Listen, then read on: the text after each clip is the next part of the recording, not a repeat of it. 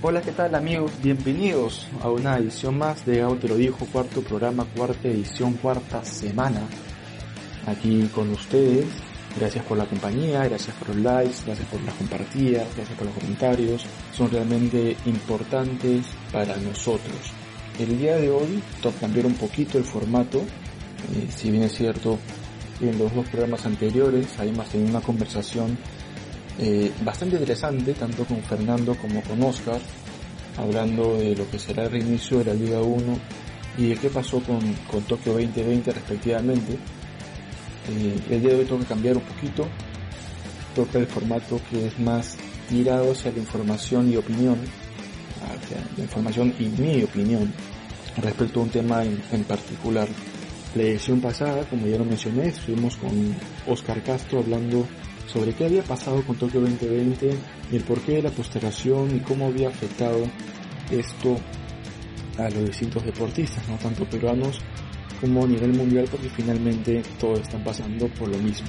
El día de hoy debimos tocar un tema distinto, el día de hoy debimos hablar sobre el reinicio o el inicio, mejor dicho, de los Juegos Olímpicos Tokio 2020, hablar sobre la, inauguración, hablar tal vez eh, sobre las primeras disciplinas que se habían llevado a cabo. Seguro ya teníamos algún medallista por ahí. Tal vez hablar de cómo fue la presentación de la, de la delegación peruana en ese en esa marcha que hacen en la ceremonia de presentación todos los países. Toca hablar sobre distintos temas relacionados al inicio de los Juegos Olímpicos Tokio 2020. Eh, lamentablemente no vamos a poder hablar de eso porque los Juegos Olímpicos no se van a llevar a cabo sino hasta el próximo año, así que tendremos que esperar un poquito más para poder hablar sobre ese tema. Pero el día de hoy tenemos un tema igual de importante, igual de, de relevante y que para algunos fanáticos de la lucha libre ha caído como un baldazo de agua fría porque no se lo esperaban, tal vez algunos, otros porque no querían que este momento llegue pero llegó. Finalmente llegó el día que The Undertaker decidió retirarse de los cuadriláteros. El anuncio lo hizo él mismo, no en un programa en vivo, no en un pay-per-view, no en un evento, sino lo hizo a través de The Last Ride, que es una serie documental que narra un poco la vida de de Undertaker, en el último programa que se emitió el, el pasado domingo, decidió anunciar su retiro. Las palabras textuales fueron, es hora de que este vaquero realmente se vaya. No me queda nada por conquistar o lograr. Es tiempo de que surjan nuevas estrellas. El momento me parece perfecto. Después del Boneyard Match, que fue una increíble batalla contra uno de los mejores de la industria, de Styles, Estoy en una nueva etapa. En ese combate hubieron muchas emociones. Fue un momento poderoso, que no siempre se logra. Si alguna vez hubo un final perfecto para una carrera, esa pelea lo fue. De esta manera, el Undertaker decidió dar un paso al costado y alejarse de los cuadriláteros. Esta es una noticia realmente lamentable para quienes somos fanáticos de la WWE, fanáticos de la lucha libre y sobre todo para quienes tenemos un poquito más de 25 años y crecimos con esas grandes peleas de The Undertaker contra Kane, contra el Big Show, contra Triple H, contra Shawn Michaels, contra La Roca, contra Hulk Hogan, contra una cantidad inmensa, inmensa de luchadores.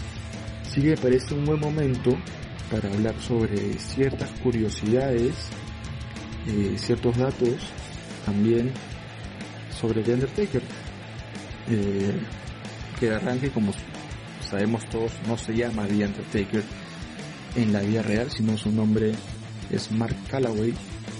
nació en Houston, Texas, el 24 de marzo de 1965.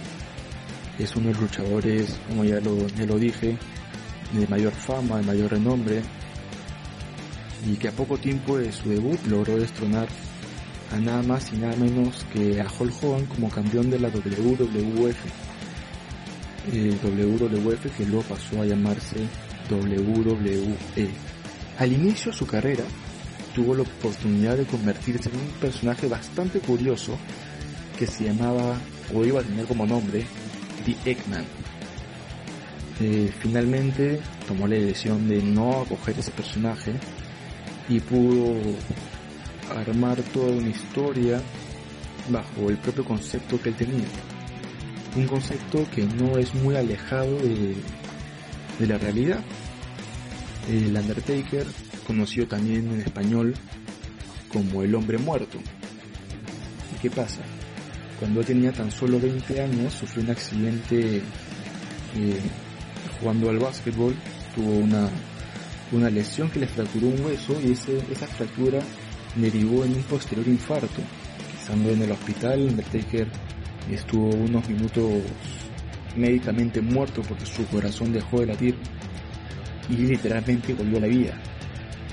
Esta, esta historia le gustó mucho al presidente en ese entonces de la WWE y tomó la historia para formar el concepto de Undertaker que finalmente todos conocemos. Otro dato bastante particular es que, bueno, él debuta en la WWE en el año 1990 en el evento Survivor Series bajo el nombre de Kane The Undertaker. Y poco después eh, se quedaría solamente con The Undertaker. Y unos años más tarde introducirían un nuevo personaje llamado Kane, que supuestamente es el medio hermano del hombre muerto. Es el luchador que, que tiene la carrera más larga en la historia. Él comienza a luchar cuando todavía faltaba un año para que existiera siquiera el internet. Porque si bien es cierto, ya lo mencionamos que él debutó en la WWE en el año 1990, su debut como luchador se da en el año 1987 pasa por la WCCW, la WCW, para finalmente pasar a la WWE. Eh, es tan larga su carrera que también fue partícipe de la primera pelea de Raw, en el primer programa de Raw, y tiene uno de los récords más impresionantes de la historia de WrestleMania, que es el evento estelar de, de esta marca, logrando un total de 25 peleas ganadas y tan solo 2 peleas perdidas. De estas 25 peleas ganadas, 21 las ganó de manera consecutiva. Solo no estuvo presente en tres ediciones de WrestleMania durante los últimos 30 años, desde el año 1990 hasta el año, hasta este año, hasta el año 2020 que se retiró WrestleMania fue su última pelea frente a AJ Styles. Su primera pelea derrotó a, dos íconos de la industria de la lucha libre como Bob Weir y Dusty Rhodes. Finalmente Dusty Rhodes diría a dos hijos también en la industria, pero que ninguno pudo hacerle frente a The Undertaker. Estamos hablando que The Undertaker peleó con Dusty Rhodes y con los hijos de Dusty Rhodes para que se den una, una idea de, qué tan larga es la carrera de, del enterrador. Es tan larga que a lo largo de su carrera Estados Unidos ha tenido cuatro presidentes y se han fundado alrededor del mundo 34 países eh, nuevos. Ha tenido un total de 15 campeonatos oficiales, sin contar pues las distintas eh, reconocimientos personales, como los 12 slams que entrega la WWE, que son, son premios perdón, bastante particulares, como a la mejor música de entrada, al mejor tatuaje, al mejor combate del año, al más intimidante, al de mejor momento, digamos, distintas, distintas cosas eh, que han quedado marcadas en la carrera de The Undertaker, quien lo hace uno de los más grandes, si no el más grande luchador. Eh, durante toda su carrera, estamos hablando de casi 36 años de carrera, desde su debut en la etapa amateur hasta la etapa profesional, pasando por la WWE, ha tenido una cantidad increíble de nombres. Ha luchado como The Commando, The American Badass, Big Evil, Kane The Undertaker, Mark Colossus, Min Mark, The Master of Pain, Diz Morgan, The Punisher y finalmente The Undertaker, que fue el nombre que más usó, el nombre por el cual todo el mundo lo recuerda. Y también tiene uno, uno de los récords bastante importante, que es el luchador con, con más combates transmitidos por televisión y aparte ha tenido un total de 160 participaciones en eventos de pay-per-view, que son estos eventos que se dan de manera mensual o bimestral, son eventos estelares, son eventos realmente importantes. Encontramos a SummerSlam, Hell in Cell, Backlash, WrestleMania, distintos eventos que son llamados pay-per-view. Bueno, The Undertaker estuvo en 160 de ellos. Eh, la pelea más corta de The Undertaker duró tan solo 18 segundos frente a The Iron Sheik, luchador ya retirado. Y su pelea más larga fue contra Triple H en WrestleMania, que duró un total de un total de 30 minutos con 30 segundos frente a Triple H, quien ya se encuentra también retirado y es una de las cabezas que mueven a la empresa. Eh, al inicio mencionamos que The Undertaker inició su, su carrera en la WWE con el nombre de Kane The Undertaker y que posteriormente había ingresado un nuevo personaje quien tenía el nombre de Kane, quien era el, el medio hermano. Bueno, el personaje no quedaría ahí nomás, porque aparte de haber luchado mano a mano con The Undertaker y haber sido campeones por parejas, Kane ha sido el rival que más veces se enfrentó a The Undertaker. Han peleado en 19 oportunidades. Es uno de los tres únicos luchadores que ha podido vencer a Hulk Hogan. Otro motivo por el cual está arriba dentro de esta cúpula de luchadores eh, que quedarán marcados en la historia, pero también quedará marcado en la historia porque a pesar de haber sido uno de los únicos tres luchadores que venció Hulk Hogan, nunca pudo derrotar a Brock Lesnar en una pelea. Es más, se enfrentó a Brock Lesnar en WrestleMania, él tenía 21 peleas ganadas, 0 peleas perdidas y la primera pelea que pierde en WrestleMania, el luchador que le corta el invicto en WrestleMania es justamente Brock Lesnar. Pero a pesar de eso, no hay una, una rivalidad, digamos, fuera de, de la industria, fuera de, del programa cuando se las cámaras, porque The Undertaker es uno de los grandes fanáticos de los deportes de combate. Es más, estuvo acompañando a Manny Pacquiao, el boxeador Manny Pacquiao, cuando se enfrentó a, al mexicano Márquez y asistió también en un combate de la UFC, en el, justamente en un combate en el que participaba Brock Lesnar.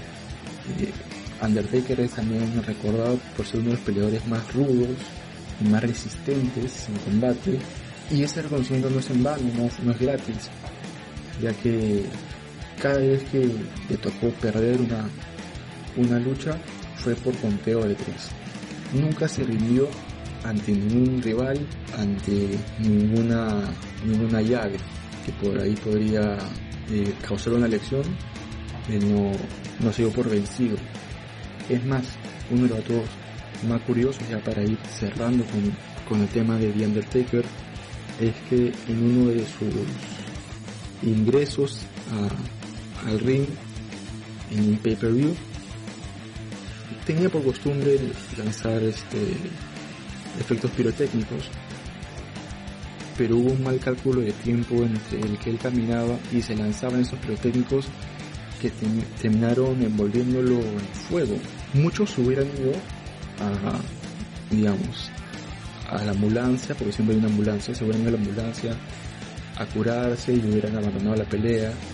Bueno, The Undertaker no solo nunca se rindió en una pelea, sino que a pesar de haber estado envuelto en llamas, subió al ring a luchar. Eh, creo que todos estos datos representan un poco lo que es The Undertaker y la falta que va a hacerle a la industria, porque si bien es cierto hay muchos luchadores con mucho, mucho futuro, muy pocos o casi ninguno podrá igualar lo hecho por el hombre muerto.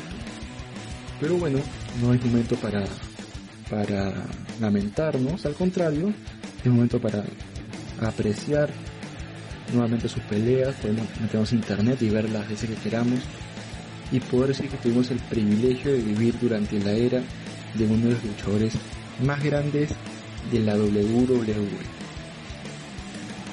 Bueno, hasta aquí el podcast de hoy. Ha sido un podcast realmente interesante, un podcast diferente, con un tema totalmente distinto, porque no los medios deportivos así nomás no suelen hablar sobre la WWE, eh, pero nosotros sí nos gusta hablar sobre eso, nos gusta hablar sobre todos los deportes y también sobre la WWE.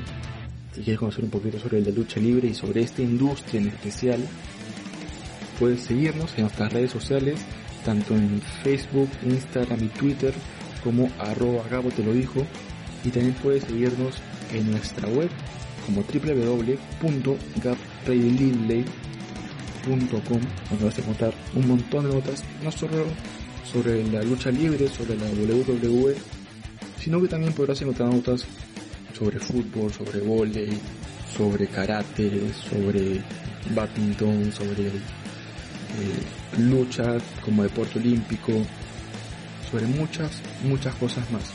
Así que nada, solamente me queda agradecerles por su sintonía. Si les gustó el programa, compartan con sus amigos.